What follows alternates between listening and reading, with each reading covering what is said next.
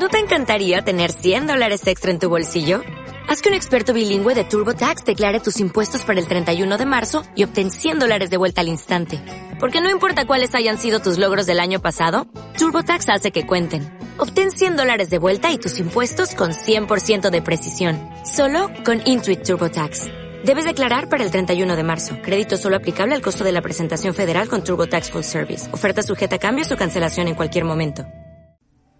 Analizando el GP de Hungría. Bienvenidos a FastLab.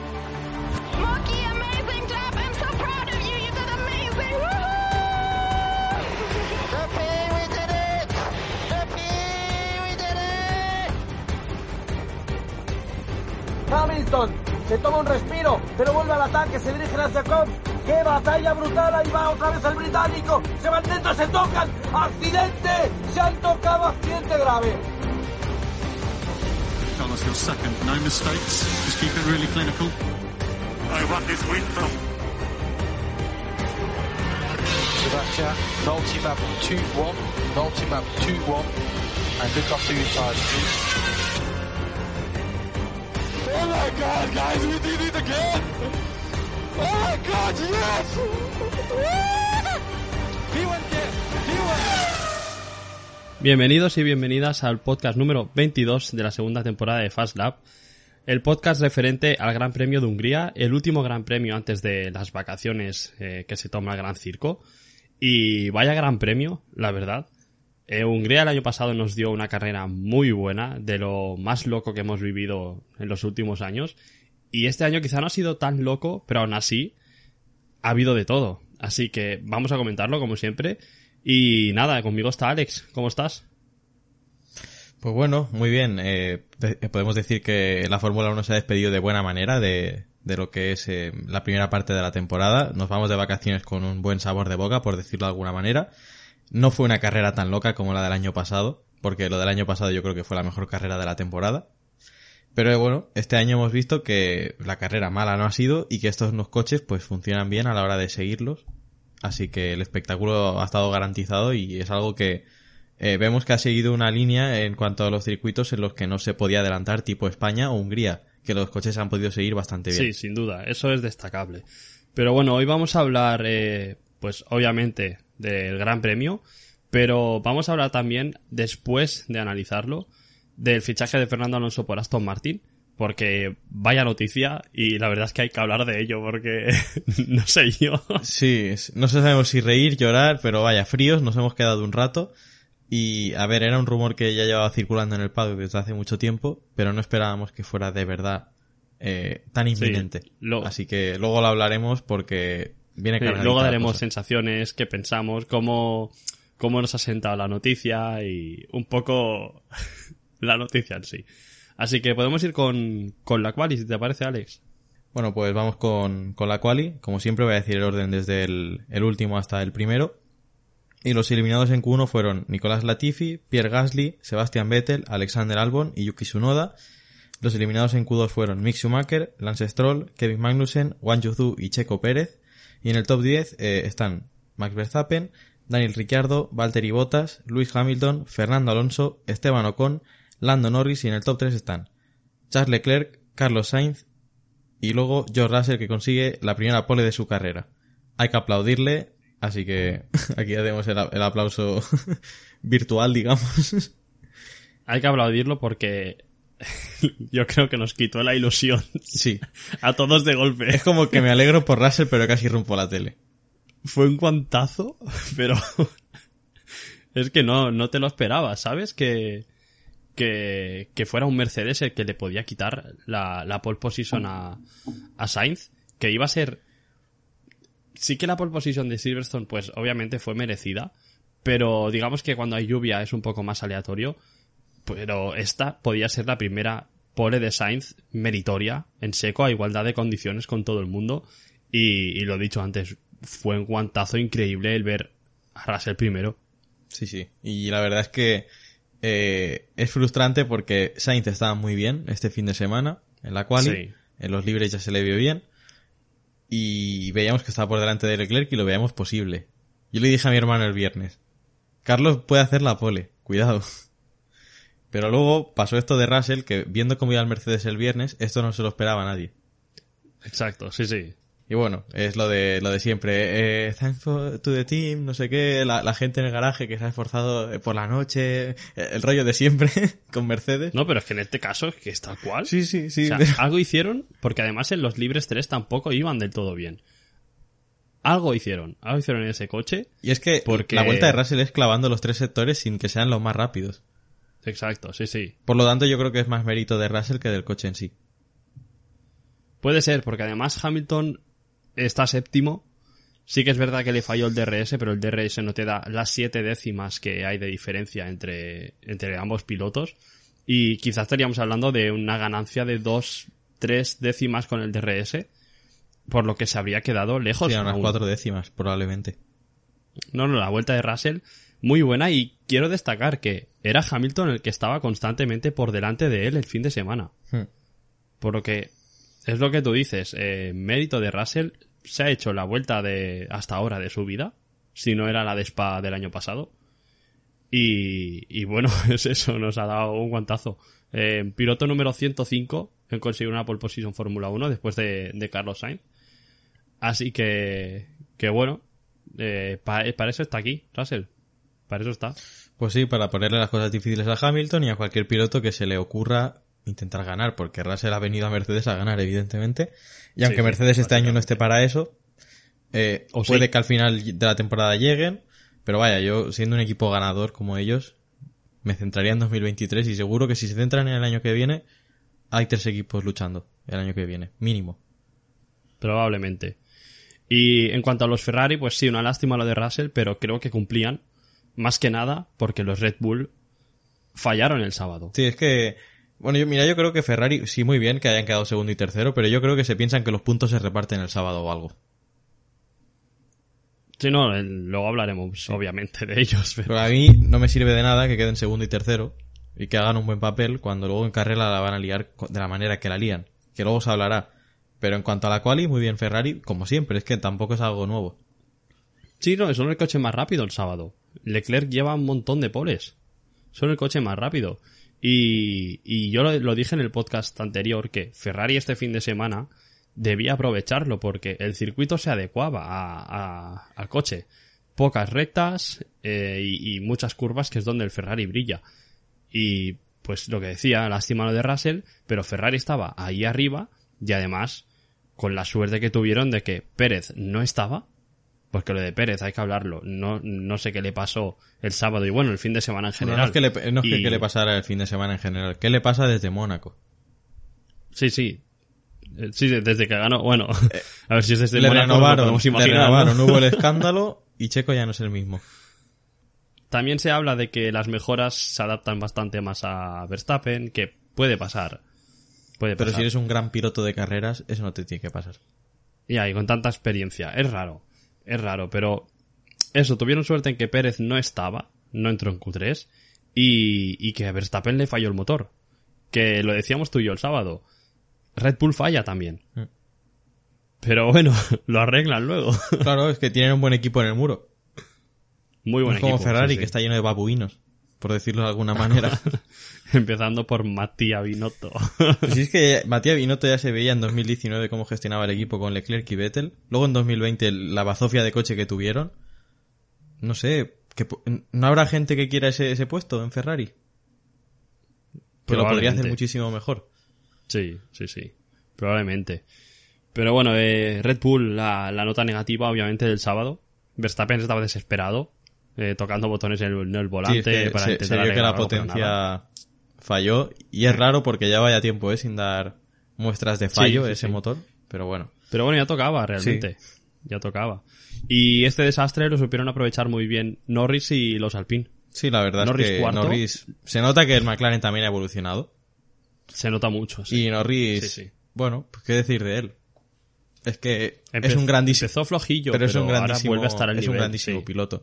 Al fin y al cabo, si lo veíamos tan cerca de Ricciardo al principio, las tres primeras carreras, es porque ese McLaren era tan malo al principio que era normal que cuando un coche es es tan malo es más fácil verlos igualados a los pilotos. Cuando el coche empieza a sobresalir, pues se está viendo cómo está Norris y cómo está Ricciardo. Sí, sí. tal Y cual. estamos hablando de Ricciardo como si fuera una medianía de piloto, pero es que últimamente, me sabe mal decirlo, pero lo es. Sí, Lo es. Sí, sí. Pero Norris, de verdad, o sea, ya clasificó por delante de los Alpine en Francia. Luego la salida ya se le fueron las opciones con Fernando, pero Ocon lo aguantó. Y, y otra vez por delante de los Alpine, pero es que son dos décimas y media Ocon. Y bueno, a Fernando fueron tres. Fernando no, no pudo mejorar el, su último intento. Y, y bueno, acabó la quali con el tiempo de los neumáticos usados, si no me equivoco. Sí, bueno, yo sé que Fernando está todo el fin de semana por delante de Ocon, muy por delante de Ocon. Bueno, todo el fin de semana y, Y toda la temporada. y casi toda No, la no, temporada. casi no, sí. toda. Y bueno, pues eh, al final, pues Esteban, eh, con su suerte de, de- de- de piloto, porque no sé cómo definirlo, que no decimos que Esteban sea el peor piloto de la parrilla, porque no lo es, pero tiene mucha suerte. Y lo hemos visto otra vez por delante de Fernando cuando probablemente no tocaba, porque Fernando, si- sin ir más lejos, hizo un 17-9 en Q2. Sí, Una sí. vuelta más normal. A lo mejor sin tanta, tanto viento de cola, que Fernando lo, lo, lo- dijo cuando acabó la, la clasificación. Una vuelta más normal, Fernando podría hacerte un 17-8 a lo mejor. Sí, eh, habría estado delante de Ocon y, y detrás de Norris igualmente, ¿eh?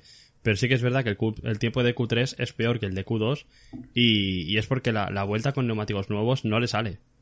No le sale. Y aún así se queda a, una de- a menos de una décima de Ocon con neumáticos usados y Ocon con los nuevos. Por lo que dentro de lo malo, al final era un sexto y, y qué quieres que te diga, los dos Alpine ahí delante, pues, pues bueno, bien. Sí que es verdad que Hamilton estaba detrás y Hamilton iba a pasar sí o sí. Hmm. Pero, pero no es mala clasificación, es, no sabe mal obviamente que quede por detrás, pero oye, Pero no está es mal, es octavo, un- es un noveno, sexto. un- Sí, sí, sí, exacto, exacto. Y, y más por detrás, eh, muy bien Botas, que hacía tiempo que no aparecía, y bueno, muy bien Botas en sábado, el domingo no fue tan bien, pero hacía tiempo que no aparecía y, y se metió octavo. Y lo que es el top 10, no sé si quieres comentar alguna cosa más. Bueno, de botas, pues muy bien, la P8, que es lo que has dicho tú, hace tiempo que no se le veía, y por lo tanto, yo pienso que Alfa Romeo sigue teniendo un coche lo suficientemente bueno como para colar al menos uno de los dos en Q3, si se da la, la opción. Ricciardo, no tan mal, porque vale, sí, su compañero está cuarto, pero está noveno, al menos está en los 10 primeros, que muchas veces se le ve el 13, Sí, el sí, 12. sí. A ver, Ricciardo, estas últimas carreras no está tan lejos de Norris. Ya, pero Es- en, esta sí que ha estado muy lejos, Mm. pero en las anteriores a Hungría no era nada exagerado. Pero bueno, sí, que, que se espera más, siendo que su compañero está cuarto, pues estar ahí con Hamilton y con los Alpine, mínimo. luego pues qué destacar de los rezagados, que Gasly ha quedado por detrás de su noda, otra vez. Le quitaron, bueno, fue track limit su último intento. Bueno, pues que hubiera medido bien la pista. Y es un fallo, sí, sí. Tal cual. Tal cual. Es que es así, es en plan regañándole, pero es que es así. Te han vuelto a superar por cosas que tú tienes que tener en cuenta. Que, que los Pero track limits, igualmente- eh, una vergüenza, lo de la FIA, este, en sí, este sí. gran premio, bueno, y en todos. Porque, ¿qué, qué fue, qué vuelta fue la que, que lo comentamos? Una de Pérez. Sí, fue, sí, Fue fue una de. Checo. Encima, Checo otra vez un piloto implicado con esto de los track limits, ya le pasó en Austria. Mm. Y en Q2 creo. Pues fue que, Con Q2. que, bueno, que le eliminaron un... Le restablecieron un tiempo que le habían eliminado porque el coche estaba dentro de la pista. Sí, sí, sí. Madre mía. Bueno, suma y sigue.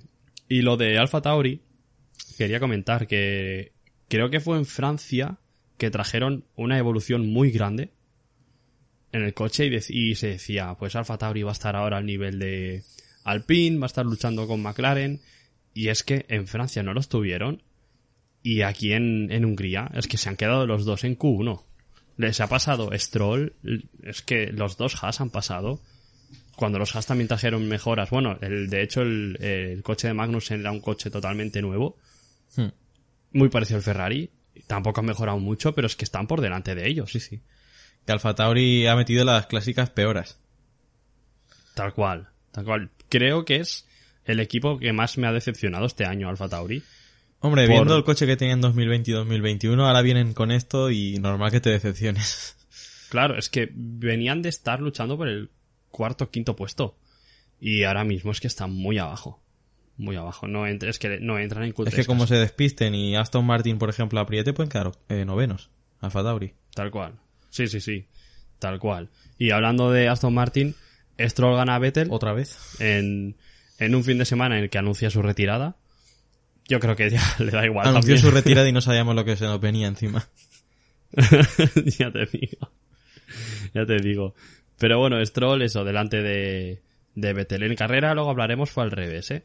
Pero, pero bueno, es Aston Martin también, que se han dejado una de pasta en mejorar el coche y sigue siendo, si no Al menos en- eh, es que el punto flaco de este coche es la clasificación. Luego en carrera, Sí, sí, en carrera en bien. mejor. Sí, sí, sí. Es verdad eso, es verdad. Pues, eh, no sé si hay algo más de la quali, yo creo que no. Bueno, que la Tiffy hizo el mejor primer sector y quedó último.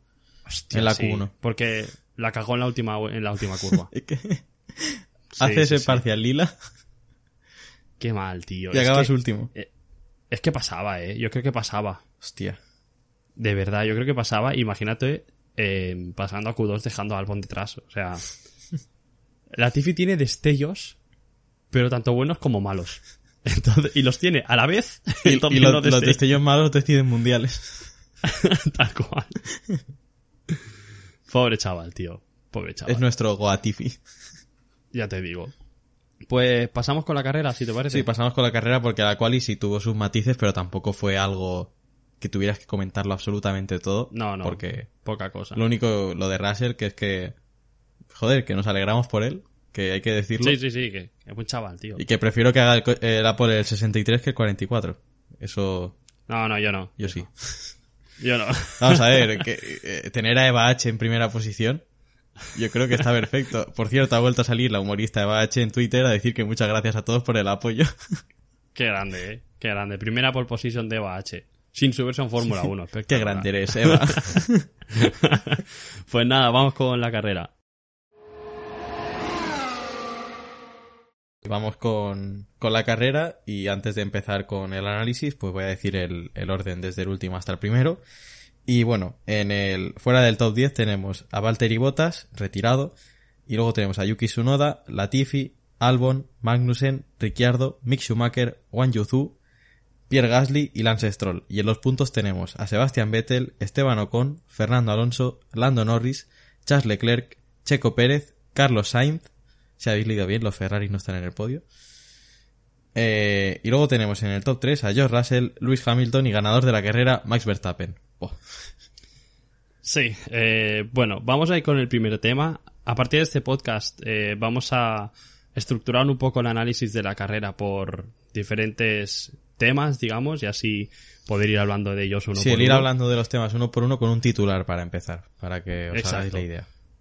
Entonces, el primer tema va a ser sobre Verstappen, el ganador, y el titular que le vamos a poner a este apartado es te haga un 360 para celebrar el segundo título.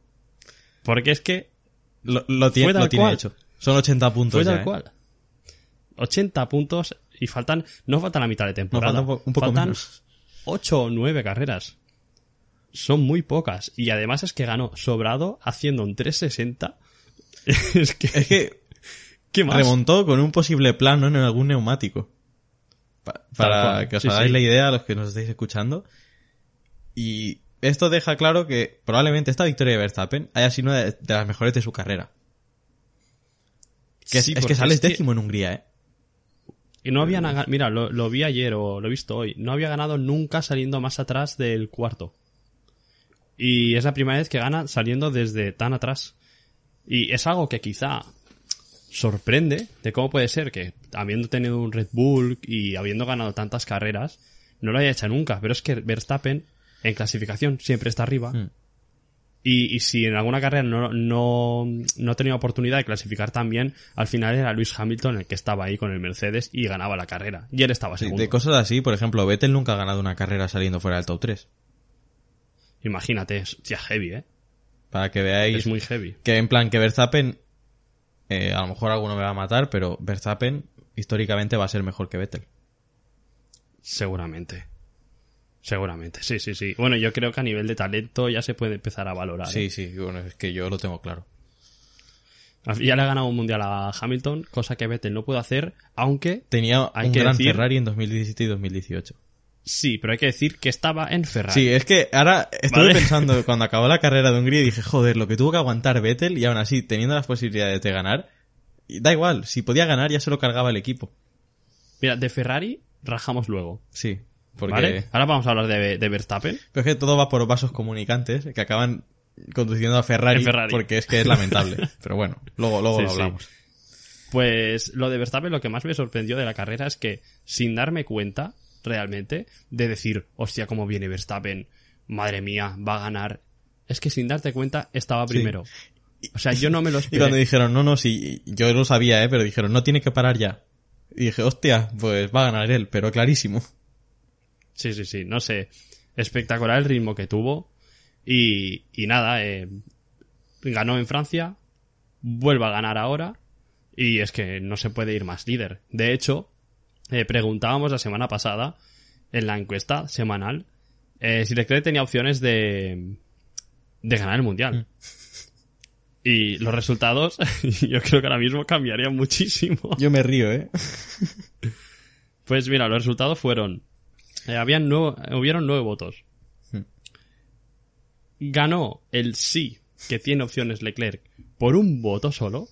Y yo creo que ahora mismo este sí sería un 0%. Es decir, ganó la encuesta el sí con un 56% frente a un 44% que no.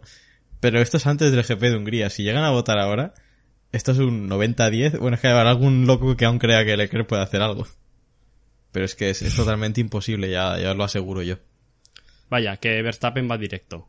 Va directo a, conse- a, a convertirse en, en un doble campeón. Igualar a qué grande eres, Magic. Tal cual. Me, me estaba mirando en qué pilotos tienen dos títulos. Son unos cuantos. Pero son nombres como Fernando, Mika Hakkinen, tiene dos, por ejemplo. Había muchos de, de antes de los años 2000, obviamente, porque a partir del 2000 son Schumacher, Hamilton, Alonso, Vettel, Hmm. los que Y- acaparan y no más. Está Rosberg, Baton y poco más. Y, y sumamos a. Verstappen, evidentemente. pero son pocos pilotos realmente. Pero eh, realmente son pocos pilotos los que consiguen dos y pinta que Verstappen, el tercero, puede conseguirlo antes de que se retire. Sí, sí, Verstappen O sea va a tener dos y van a llegar más. Yo creo que sí. Probablemente. No se le puede decir nada a Max. En Francia se encontró la victoria y aquí podríamos decir que se la ha encontrado, pero yo creo que tiene bastante mérito. Sí. Tiene bastante mérito. Coño, claro, él sale desde el, desde el, de- el décimo lugar. Eh, los equipos le van aplanando el camino, pues él solo tiene que conducir bien hasta la victoria. Así que Verstappen sí. ha hecho lo que tiene que hacer un piloto campeón, que es ya llegar es a la el meta. ritmo. Ya es el ritmo que tenía Sí. también. Hizo al final la misma estrategia que sus competidores, bueno, quitando Ferrari, pero la misma estrategia que los Mercedes, que hablaremos luego de ellos, y aún así les sacó bastante ventaja. O sea que. Muy bien, Max. Muy bien, la verdad. Sí, sí. Y bueno, pues después de haber hablado de, de Verstappen y de su carrerón, que es uno de, los mejo- de sus mejores victorias en Fórmula 1, no lo tengo ninguna duda, pues vamos con Ferrari. Y mi titular es Los campeones en perder campeonatos. Pues sí, es que quería hablar de esto, tío. Me va perfecto.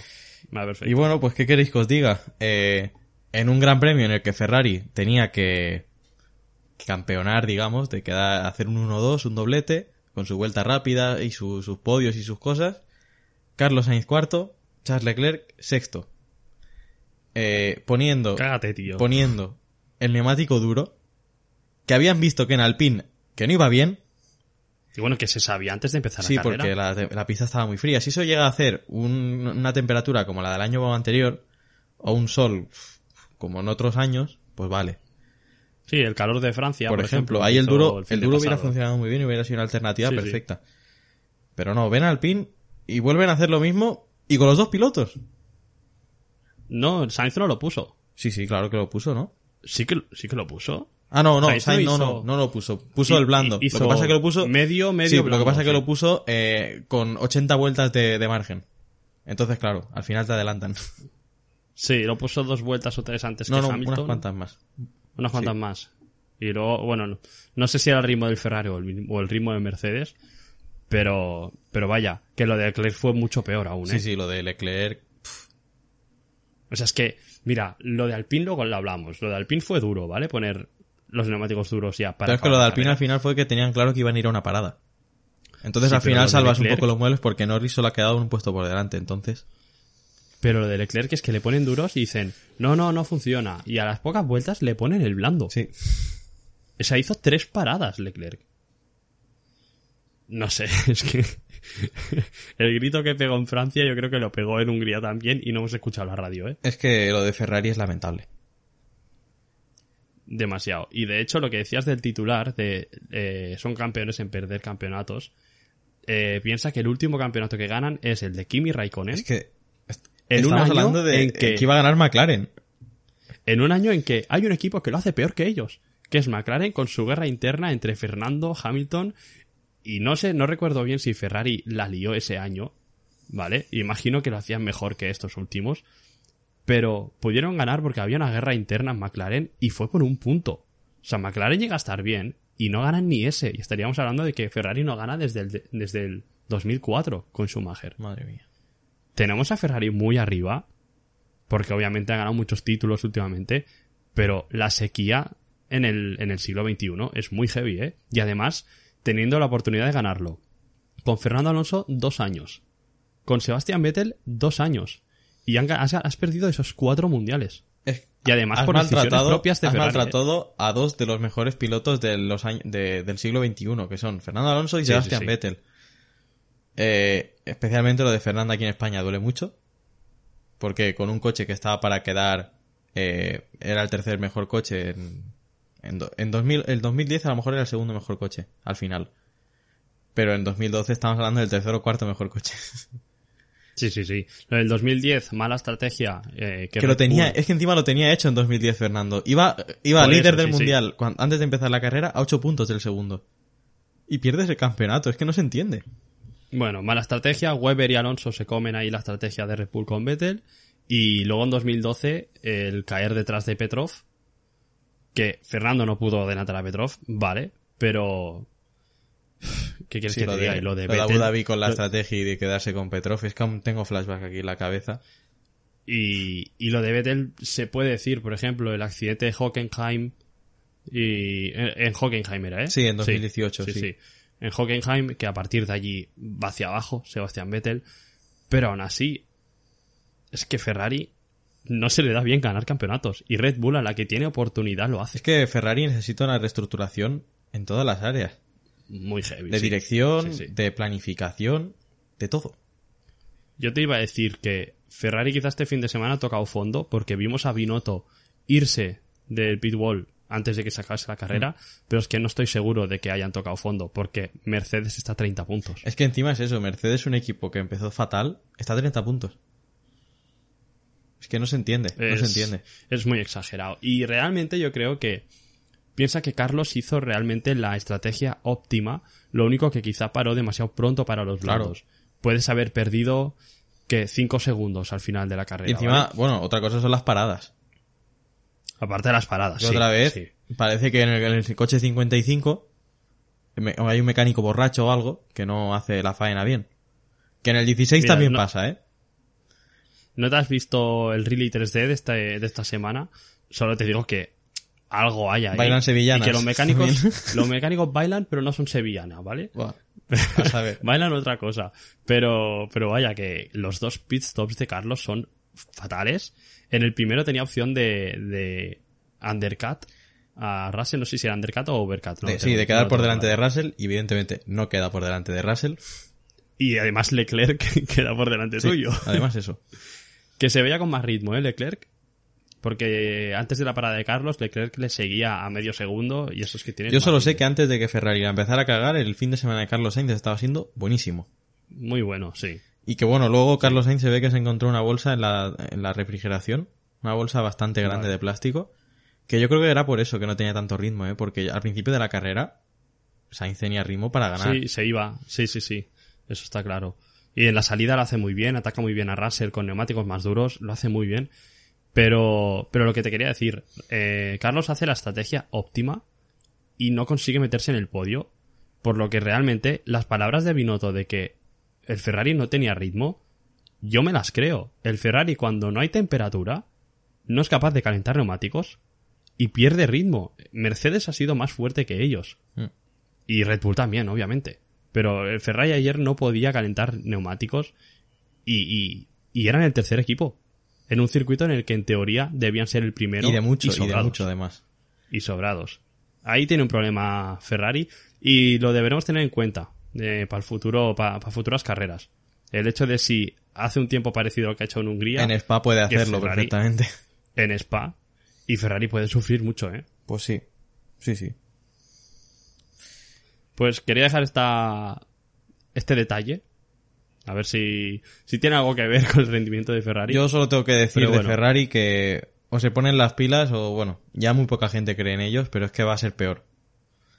Y Sí, sí, sí. tengo que decir que un equipo como Ferrari, que tan histórico es, no puede permitirse un año más, si el año que viene se da el caso de que siguen luchando por, por cosas, o tienen el material para hacerlo, de seguir dando pena y parecer payasos desde el muro. Porque es lo, es lo que parecen. Y teniendo a dos pilotos como los que tienes, no, no puedes estar cagándola de esa manera en las estrategias y en las paradas. Hmm, Se sí. supone que eres un equipo ganador. Pues demuéstralo. Pues sí. Segundo fin de semana en que ninguno de los dos pilotos de Ferrari está en el podio. Y vamos a ir con, con un equipo que sí que lleva dos fines de semana consiguiendo doble podio, que es Mercedes. Y el titular de, este, de esta sección es que Mercedes ha olido sangre y no duda en atacar, pero no solo en Pero Hungría. llevan oliendo sangre toda la temporada. Exacto, exacto. Pero en estas últimas carreras aún más exagerado, porque están cerca. Realmente están cerca. Este fin de semana han sido el segundo coche más rápido y, y no es el primero porque Verstappen nos lo hace dudar. Pero pole position y, y Hamilton llega a salir más delante, llega a tener una quali más buena y cuidado con la lucha por la, Yo es por la victoria. vale, si ¿eh? en Mercedes evidentemente se iban a recuperar en ritmo, pero es que ya te digo que te lo llevo diciendo en muchos episodios que aquí hay algo que me patina. Desde que Canadá dijeron eso de la normativa del porpoising, Hmm. es- pusieron lo de los travesaños, esos que Mercedes se presentó sin que nadie lo supiera y los equipos protestaron y ahí desde ese momento el, el coche va mejor y ahora pues los tenemos ahí. Y, Sí, me, y sí, me sigue patinando, eh, pero es que Puede sonar raro. Al final se va a saber, ¿eh? Igual que se supo lo de Ferrari con el motor, que bueno, sí, la FIA lo ocultó y de repente, uy, Ferrari, el motor Ferrari ya no es el más rápido. Se va a saber de alguna manera u otra. Pero la cosa es, Hamilton lleva cinco pollos consecutivos. Después de Verstappen es el piloto que más puntos ha conseguido. Y Russell, aunque su compañero ha sido el que más puntos ha conseguido después de Verstappen en las últimas cinco carreras, Russell sigue estando por delante de Hamilton. Y eso porque es que su, su que sí. primera su primer arranque de la temporada, digamos, esas 6 7 primeras carreras fueron increíbles de Russell con un coche que en ese momento sí que no iba bien. Exacto, sí, sí. Pero quiero decir que si Hamilton no lo ha superado con las carreras que está haciendo, es porque Russell está muy cerca. Quizá no consigue el podio porque Hamilton es el tercero y él es el cuarto. Eh, Hamilton es segundo, Russell es tercero. O sea, los dos Mercedes realmente están muy bien. En Francia estuvieron, bueno, eh, por delante de un Red Bull ya. O sea, digo, los podios Bueno, es son que Checo se meritorios. estaba echando una siesta antes de que acabara el Sí. virtual, pero Pero lo- los podios son meritorios. Tanto el de Francia, que sí, quizá el, el puesto de Leclerc pues no estaba, ¿vale? Pero el de este fin de semana es totalmente meritorio. Los dos han sido más rápido que Pérez y que los dos Ferrari. Mm. Y es la primera vez que pasa esto en, en esta temporada. A ver cómo, cómo progresan, ¿eh, Alex? Pero... Hostia, a mí me gusta que estén ahí. Nos han dado una muy buena carrera, ¿eh, los Mercedes? a mí que haya tres equipos ahí arriba, pues me gusta, pero que esté Mercedes, pues no. Ya, ya lo Porque sé. son muchísimos Ya años y ahora a la mínima que eso vuelven a estar sin entender cómo, porque como iban al principio de temporada, pues es que es lo, lo vuelvo a decirlo otra vez. Ya ande Pero- conspiranoico lo que queráis, eh, pero No, No sé, sé, si hay un mejor equipo que Mercedes para que dé guerra por ahí delante. Porque son un equipo serio. a- ahora, ahora a mí sabes que te pueden dar Red guerra. Bull ya me parece mejor equipo. En cuanto a estrategia, Vale. es como que, a ver, es sabido que Mercedes ha perdido mucho personal en estos dos últimos años, que se han ido a otros equipos. Entonces esa falta de personal, al final, en Red Bull hay muchos fichajes de Mercedes, ahora mismo. Hmm. Y bueno, se nota la mano de, de esos fichajes que, bueno, y ahora Red Bull yo lo veo como un equipo que es que las estrategias las clava siempre. Sí, sí, sí. La- la- el único error que fue fue el de, el de Jeddah, que hicieron teatrillo con Checo Pérez y al final se lo comió. Ese fue el único, Bueno, el único fallo que yo he visto. De, lo de Pérez fue con por un safety car. Sí, que encima le- pasó pff, Le fue mal, le fue Sí. mal. O sea que ni siquiera un estratega se puede esperar que te salga el safety car justo cuando has parado. Pero vaya que aún así Mercedes tiene un gran equipo y maximizan oportunidades. Es que Sí, y, y cuidado, y cuidado Ferrari de verdad. O sea, cuidado Ferrari. Lleva los mismos podios, si no me equivoco, Ferrari y Mercedes ahora mismo. Me pareció escucharlo el otro día. Y, y son 30 puntos que realmente en Spa Mercedes se puede poner por delante de Ferrari. O sea, es muy grave la situación. Es, Es, muy es grave. muy triste, sí, sí. En fin, eh, muy bien Mercedes. Y podemos pasar ya con el último titular. Sí, vamos con el titular de Alpine. Y bueno, yo he elegido que de tiros en el pie va la cosa. Sí. Sí, pero de un francés hacia un español, básicamente. Sí, bueno, al final se le volverá en contra y ya verás que Fernando acaba por encima de Ocon en el Mundial. Es que con lo del fichaje de Aston Martin es que Alonso solo tiene un objetivo esta temporada. Y es acabar por delante de Ocon. Ahora lo, ahora lo que va a pasar es que en vez de que Fernando levante, eh, va a seguir con el pie a tabla y si se quedan los dos fuera, pues le da igual. Sí, sí, sí, tal cual. También te digo, es, me- es mejor que si Fernando quiere perjudicar de verdad al PIN, ahora así, puestos a conspirar un poco, que queden cuartos y no quintos en constructores, así tienen menos tiempo de túnel de viento. Pues sí. Alonso muy listo, ¿eh? Verás tú que... Menos eligiendo equipos que, que luego luego- lo hablaremos. pero, pero bueno, hay, hay que hablar obviamente de lo de Ocon con Fernando esta temporada porque creo que hemos llegado a un punto ya en que es Son exagerado. cerdadas. Y a mí, me a O sea, mí, ¿cómo a mí este ser? piloto que, que no, no me parece malo. Y lo tenía en estima, ¿eh? Hasta, hasta que empezó a pasar todo esto en, en Jeddah, que fue en Jeddah el punto de inflexión. Hmm. No puede ser que a tu compañero, sea, tu único objetivo en Fórmula 1 sea quedar delante de tu compañero. Sí, porque no solamente con Alonso, con Pérez, en, en bueno, era Force India entonces, las tuvieron. Y, y, y O sea, y fuertes, las ¿eh? tuvieron, y las tuvieron dos años seguidos. Y veías que, o sea, es que no se soportaban, veías que se tocaban, es que quizá eran los dos pilotos que más se tocaron en alguna En temporada. eran 2017, en compañeros de 2017 equipo, fueron los pilotos que más se tocaron. Eran compañeros de equipo. Y ahora vemos que, en vez de defender el exterior que te viene Hamilton, y tratar de que los dos Alpine, que se- pues pasen la Es primera eso lo que me, lo que me da Hamilton. rabia. Defiendes a Fernando Tío. como si lo fueran a prohibir, que, que lo quieres matar, y- y Hamilton se te va por la izquierda y te olvidas de él. Un piloto que, ¿Tú has un piloto la- que tienes que aguantar porque, porque está para estar arriba. Sí. Hay, hay dos imágenes de, de esa situación, porque luego hay la otra de Ricciardo, que también hablaremos ahora. Hay la primera imagen que es eh, la onboard de Ocon. Es que está, mira- está mirando al retrovisor de donde está Fernando casco, siempre. Todo el rato. Del izquierdo se olvida. Del izquierdo Es, se es muy olvida. lamentable. Y luego hay una foto desde delante en que se ve como Alonso está en el muro, Ocon cerrándole y un hueco, una distancia hacia Hamilton espectacular. Que por ahí puede pasar, pues el que, pues Ri- Ricciardo que venía por detrás, o Botas, o, o quien fuera. Mm, Bueno, o sea, es que creo que no hace falta decir mucho más de todo esto, porque todo lo hemos visto y, y todos vemos lo mismo. Es muy fuerte. Es que no puede ser que un compañero de equipo te defienda así. Es que no, no, parece que no asume que Fernando es más rápido que él. Le da rabia o algo. Sí, le da mucha rabia. Pero es que Ocon tiene que saber que no ha habido ningún compañero más rápido que Fernando. Es que ¿Seguro? el único, el único, Me suena que le ganó uno. igual Hamilton, igualado puntos en 2007. Y nada más, y le ganó Baton en 2015 con un coche que separaba todas las carreras. El de Ba- eso, Baton. vale, pero sí, era, sí. claro, el contexto hay que tenerlo en Sí, cuenta. no, era un coche que puntuabas una carrera y... Y abandonaba 10. Por eso que hay que tener en cuenta el contexto. Que fueron 30-17, creo, de puntos. Que tampoco... Mm. Pero vaya que... Joder. Bueno, y por no hablar luego de la, de la acción con Ricciardo. Es que, otra vez, se olvidan de. Ricciardo. Es que, es que de verdad, mira, Alpine no le va a decir gran cosa a Ocon ahora, porque es piloto de, de Alpine para el año que viene y diría que para el siguiente también. Y al final Alonso el año que viene no va a estar con ellos.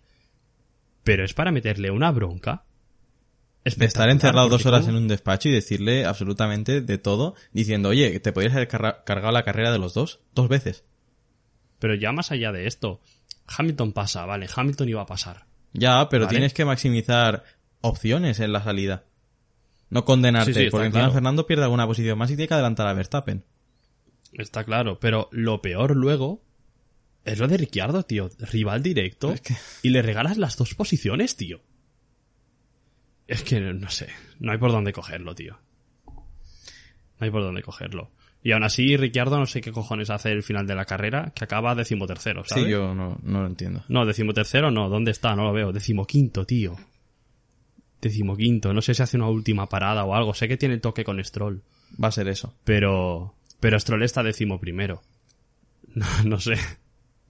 Porque No a sé, Stroll le tocó solo la rueda, yo creo que pudo continuar. Puede ser. Puede ser. Bueno, de todas maneras, estaba luchando con Stroll, ¿eh, Ricciardo? Hmm. Tras estar delante de los Alpine. Pero, pero vaya, que lo de Ocon este fin de semana, de verdad, es que no. Es muy lamentable. No puede ser, es Sí. que no puede ser que un piloto se comporte así con un compañero de equipo.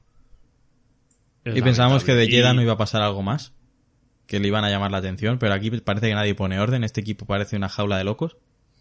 Hmm, sí, sí. Y es que, antes de, de pasar al siguiente tema, que bueno, supongo que será analizar un poquito más el, sí, el resto y eso. Eh, quiero decir que Alpine ha entrado en una fase de degradación de la marca de su nombre. Vamos a ver, tienes a, a, a Marcin Budwowski el año pasado, tienes a Prost y tienes a David Brivio. El equipo funciona bien con un coche que no está para quedar quinto. Maximizas todos los puntos que puedes, incluso ganas en Hungría. Hmm. Y ahora eh, echan Y bueno, y podio, y podio en Qatar Sí, también. echan de malas maneras a, a Budkowski, eh, apartan a Prost, a David Brivio lo reorganizan en otro sitio, fichan a, a Otmar y, y bueno, empieza el desastre. A ver, es que tienen mejor coche. No están consiguiendo malos resultados. Pero es que me da igual que tengan, da- no maximizan da lo que peor tienen. sensación. Es que Da peor sensación, sí. Sí, sí. Y bueno, el que se benefició, para acabar todo el tema de Alpine, el que se benefició es Norris, que es verdad que Alpine hizo una estrategia, pues bueno, la, la peor, no, la peor no, porque fue la de Leclerc, pero se hicieron algo parecido, que es montar duros y hasta el final, y lo salvan porque Alpine no tiene, aparte de McLaren, no tiene más rivales. Pero acaban muy lejos de Norris y quizá con una estrategia, bueno, la misma estrategia que Norris, acaban detrás si de al él. menos uno de los alpinos hubiera estado ahí luchando. o luchando con él, exacto. Pero al final lo salvan, porque es eso. Alonso salía sexto, acaba octavo. Al final es la posición de. Bueno, es que incluso mejor de lo que parecía. Porque Alonso saliendo sexto le iban a adelantar Hamilton, Verstappen y Pérez. Eso eran tres posiciones, por lo que era un noveno. Y mira, adelanta Ocon. De ahí está la posición que gana. Pero que Alpine salva algo que podría haber sido los dos coches fuera de los puntos que tú y yo, en el momento que pusieron duros, pues veíamos que podía pasar, ¿eh? Sí, sí. Es que los duros en Hungría se ha demostrado que probablemente sea uno de los peores compuestos de lo que llevamos de año. Bueno, por, el- por la temperatura. sí, pero que si hubieran hecho 10 grados más estaríamos hablando de otra cosa, yo creo. Sí, además en los libres uno ya se vieron que los blandos duraban 15 Sí, vueltas. encima tío. dándole fuerte, ¿eh? Por eso. Y incluso Margené salió al- en, el previo, en la previa de la, del Gran Premio. Decía, no, no, tenemos claro que son dos paradas. Y lo comentaban luego Cuquerella, De La Rosa y Lobato, de que tenían claro que eran dos paradas porque todo el mundo iba a evitar el duro. Y es más, luego en la, en la sala esta donde los pilotos del podio descansan un rato, hablan y eso, se rieron de que los Ferrari iban con duros. ¿Quién no se va a reír de Leclerc, Ferrari a estas alturas? Pero se reían, tío. ¿Ves cómo todo lleva a Ferrari? Sí que me enciendo, ¿eh? Con este fin de semana. Es, ha salido todo raro. Qué duro es ser fan de Sainz y de Alonso, ¿eh? Y sobre todo de Alonso, tío. Sí. Es muy duro. Es muy duro. Tener a un compañero francés que cada vez que te ve en pista te cierra. Es, es increíble. Hmm, sí, sí. Luego, bueno, de los rezagados quiero hablar de Aston Martin porque al final ha sacado un puntito Vettel. Sí. En carrera el coche Aston mejora. Martin y Stroll iba, yo había creo- un momento que decías, ¿qué hace allí? Y cómo el ritmo Yo que creo que Aston Martin queda ahí, pero podría quedar mejor, pero no pueden quedar mejor porque salen muy atrás. Por lo tanto, eso Sí. es lo que hay. Las cuales son horrorosas. No sé, no sé si Stroll ha pasado a Q2 este fin de semana, pero Vettel me suena que lleva unas cuantas seguidas quedándose en Q1. Y, y Stroll te diría que en alguna de ellas también se ha quedado con él en Q1. Sí, sí. Por lo que lo de, lo de Aston Martin es, eh, mira, es lo que comentaba de Hamilton al principio de temporada. A la que haga buenas clasificaciones, Hamilton consigue resultados parecidos a los de Russell. Lo está haciendo ahora y está sacando buenos resultados. Pero lo de Aston Martin es igual. O sea, una quali que quedes en vez del 17, quedas el 12, el 11 y estás a la puerta de los puntos ya. Sí, sí. Pero bueno, igualmente hay que destacarlo, ¿eh? Muy buen fin de semana. Eh, detrás, es eso, un punto de Vettel y Stroll. Bueno, en Francia ya consiguió un punto Stroll y Vettel quedó Sí, décimo Le pegó una cerrada de campeonato. Sí, sí, sí. pero que están ahí, están ahí, por delante de los, de los Alfa Romeo, por delante de los Alfa Tauri, por delante de los Haas, por delante de los Williams. Bueno, A ver si Aston Martin no Bien. va a ser tan malo para el año que viene. no lo sé. Tranquilo, ya llegará el momento Sí, de sí, hablar es de que es- Tranquilo. Y luego, bueno, quiero destacar Pierre Gasly, que no hizo mala carrera saliendo del pit lane, acabó el 12, tampoco se le puede pedir mucho más con el coche que tiene. Sí, la verdad es que sí. Su noda creo que trompeó y bueno, la carrera en sí fue bastante mala. Sí, la, la carrera en su noda es bastante mala, es, es horrible. Y las, las últimas. Sí que es verdad que en Francia se lo lleva por delante Ocon, pero su noda es que me sabe mal porque el coche tampoco es una maravilla este año. Pero las últimas no es que el, está el dando coche se le ha ido bien en. Bakú. Sí, y, y mira que al principio de temporada decíamos, su noda está mejor que Gasly, le está mojando la oreja. No, no da esa Es que no es que esté ahora, ¿eh? mojándole la oreja uno al otro, es que están los dos mal. Con el coche que no, acompaña, cual. no acompaña. Tal cual. Eh, lo de Haas es una montaña rusa. Sí, es que ya lo llevamos diciendo toda la temporada. Porque es que además, vale, entiendo, ahora sé por qué Magnussen queda detrás de Schumacher. En quali he visto los tiempos tanto de Q1 como de Q2 y Magnussen está más rápido que Schumacher y puede ser porque las mejoras de Haas sean reales. Pero Magnussen no sé en qué momento iba con el alerón tocado y tuvo que parar a cambiarlo. Sí. Entonces imagino que de ahí que Schumacher haya quedado por Sí, delante. probablemente Magnussen sin esa parada a lo mejor hubiera quedado el 12, el 11 o el 13. Sí, sí, sí. Pero bueno, lo dejas es eso. Un fin de semana, bueno, dos fines de semana seguidos en los que yo digo que no van a puntuar, se meten Mick Schumacher sexto. Sí. No digo nada más y, y están ahí atrás. pues me es voy como a lo callar. dejas ese, como el meme este de nunca sepas cuál será tu próximo movimiento. Tal cual. Tal cual. Y poco más. Los Williams Pues donde se les espera al fin y al cabo. pintaban muy bien a principio de temporada Sí. para lo que, lo que eran y se han quedado muy atrás. E- Ellos sí que son los reales Sí, rezagados. y, y luego Botas, que Alfa Romeo probablemente sea el coche menos fiable de la parrilla. Puede ser. Porque entre Zú y Sí. Botas empieza a sumar problemas de fiabilidad porque no, no paras, ¿eh? Sí, sí, sí. Bueno, el motor Ferrari, tío, es que... Yo me acuerdo que hicimos la encuesta de qué motor evitarías si fueras un, con un equipo nuevo y creo que Ferrari salió, eh, en plan, el que menos. Porque se mostraba rápido y, y fiable. El Red Bull petaba mucho, el Alpine por piezas de 2 euros y tampoco era una maravilla, el Mercedes se veía el motor más lento. Y ahora Ferrari quizá es que sería el que evitarías, tío. Madre mía, es que cómo cambian las cosas con una nueva reglamentación, ¿eh? Sí, sí, sí. Y vamos con la clasificación de pilotos, si no queda nada más que quieras decir. No, nada más. La carrera está finiquitada. pues lo de pilotos es un drama. Es un drama. Porque es que Verstappen lidera por 80 puntos. con Leclerc. 258 y 8 victorias.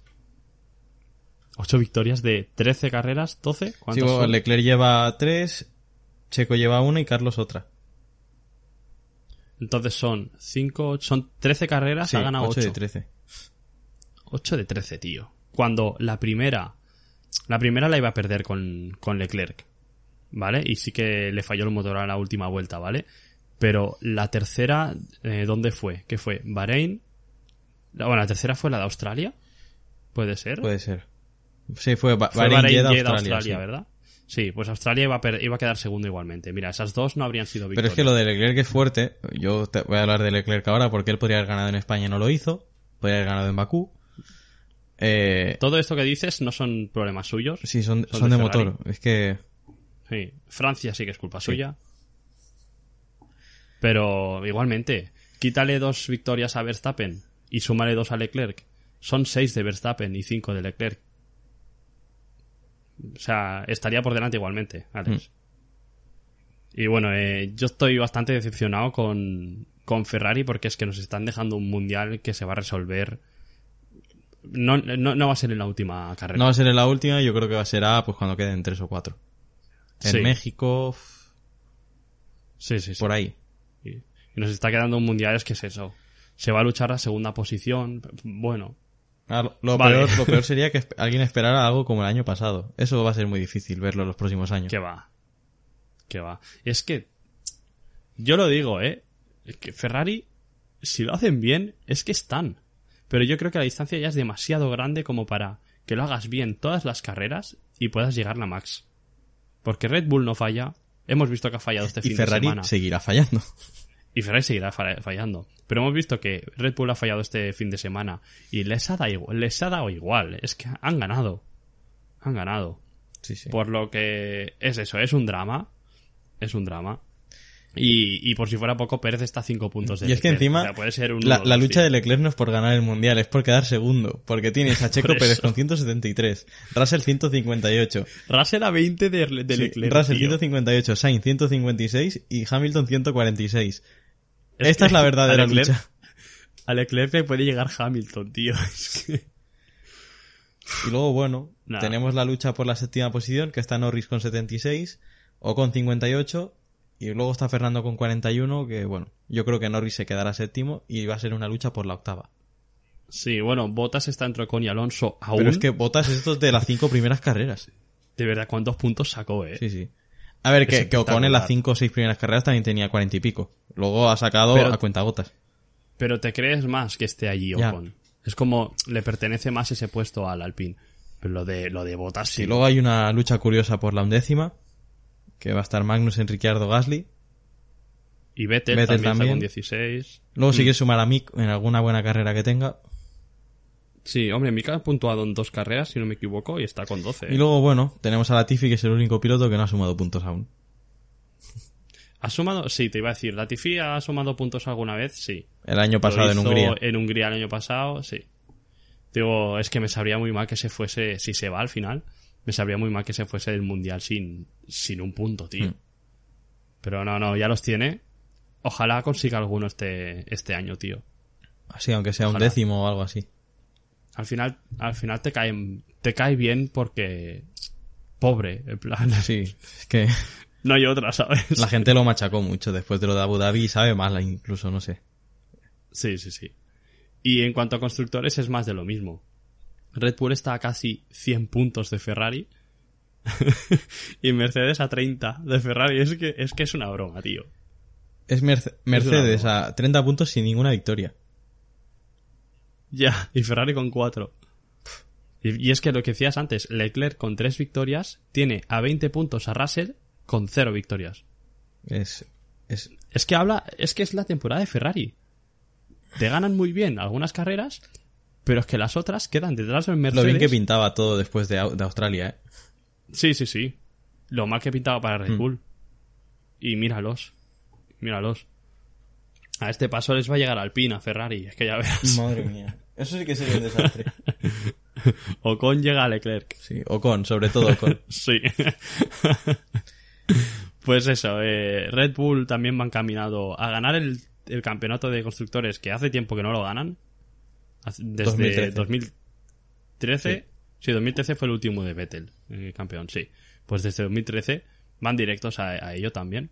Y por detrás, Alpine y McLaren suman los mismos puntos. Bueno, tienen 99 Alpine, 95 McLaren. Sí, Norris ha conseguido 6 y entre Sí. Fernando y Ocon han conseguido 6 también. Así que se queda todo Esta igual. lucha sí que va a estar interesante. Sí, sí, sí. Y por detrás poco más. Aston Martin ha sumado un punto. Y el resto de equipos nada. Así que con un punto poco Sí, se aquí, mueve la- aparte de la lucha por la cuarta, hay una lucha por la séptima. Entre Haas, Alfa Tauri y Aston Martin. Alfa Romeo yo creo que le pueden llegar, ¿eh? Uf, pero claro es que llevan con 51 puntos un rato, ¿eh? Claro, es que piensa en la fiabilidad que tienen también. Entonces, Haas, Haas quizá les llega. Es que Haas hay carreras en las que están. En Monza. Quizá Monza Haas está. Y, y, por ejemplo, es que eh, en Monza puede ser que Red Bull vaya como un cohete. Alpine vaya muy fuerte, porque ya habíamos visto cómo van en los circuitos Bueno, de rectas. McLaren el año pasado fue muy bien. Ya, pero, es un coche pero este año es muy pero- diferente la configuración del McLaren. Hmm. Igual que Alpine el año pasado en, en Monza, pues era para quedar octavo noveno. Este año pueden, ya lo hemos visto en Canadá, Australia. Oye, a la altura de Mercedes no tienen gran velocidad punta. Bueno, depende, depende del gran premio. De Mercedes, tío, es, se entiende poco. Bueno, si no ya, ya vendrá la FIA a decir, oye, te, te pongo un travesaño más de estos y yo te ayudo y no digas nada, ¿eh? En fin, eh, creo que ha llegado el momento, Alex. Sí. Vamos a hablar de la noticia de hoy. Y, y creo que para nosotros es la noticia de la temporada. O sea, lo que más nos marca el año que viene. Sí, da igual lo que venga. Sí, sí, sí. Y bueno, eh, Vettel anunció el fin de semana pasado, bueno, no sé si fue el fin de semana, pero anunció que se retiraba. Y parece que fue bastante forzado por Aston Martin de tomar la decisión para empezar a hablar con Fernando Alonso y, y bueno, y ficharlo para empezar el año que viene y un contrato multianual con 41 años, tío. ¿Quién puede hacer eso? Fernando Alonso, es que no hay otro. El nano. No hay otro.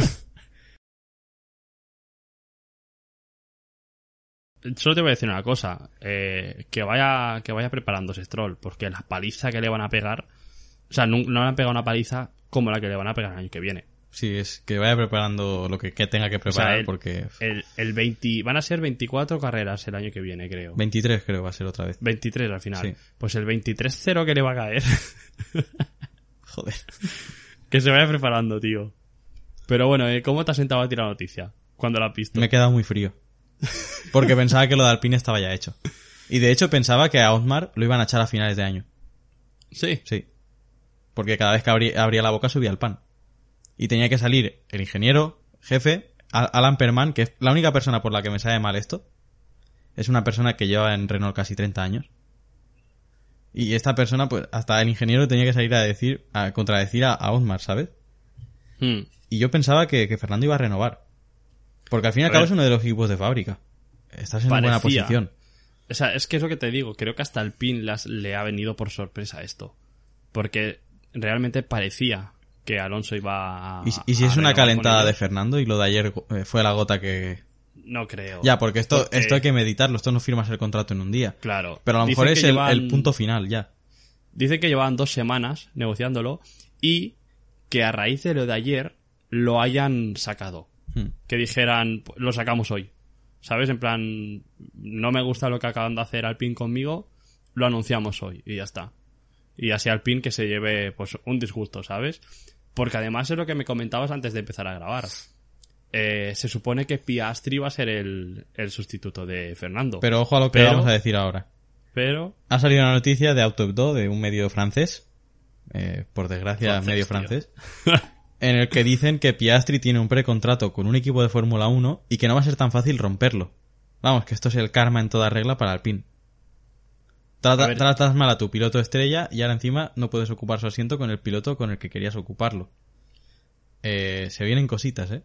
Yo te digo, probablemente ese equipo sea Williams, porque asientos se me ocurre el de Williams y el de McLaren. El de McLaren no creo que cambien a Ricciardo por Piastri, la verdad. Australiano por australiano, ¿eh?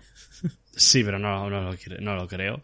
Y siendo Piastri ahora mismo, yo imagino que prefieres irte al PIN que a Williams. hombre, claro. Entonces, aunque esté difícil, yo imagino que van a hacer lo posible para que, si existe esta, este acuerdo, este principio de acuerdo, eh, para, para que Piastri acabe corriendo en Alpine el año que Ahora viene. es cuando Alpine es campeona del mundo el año que viene.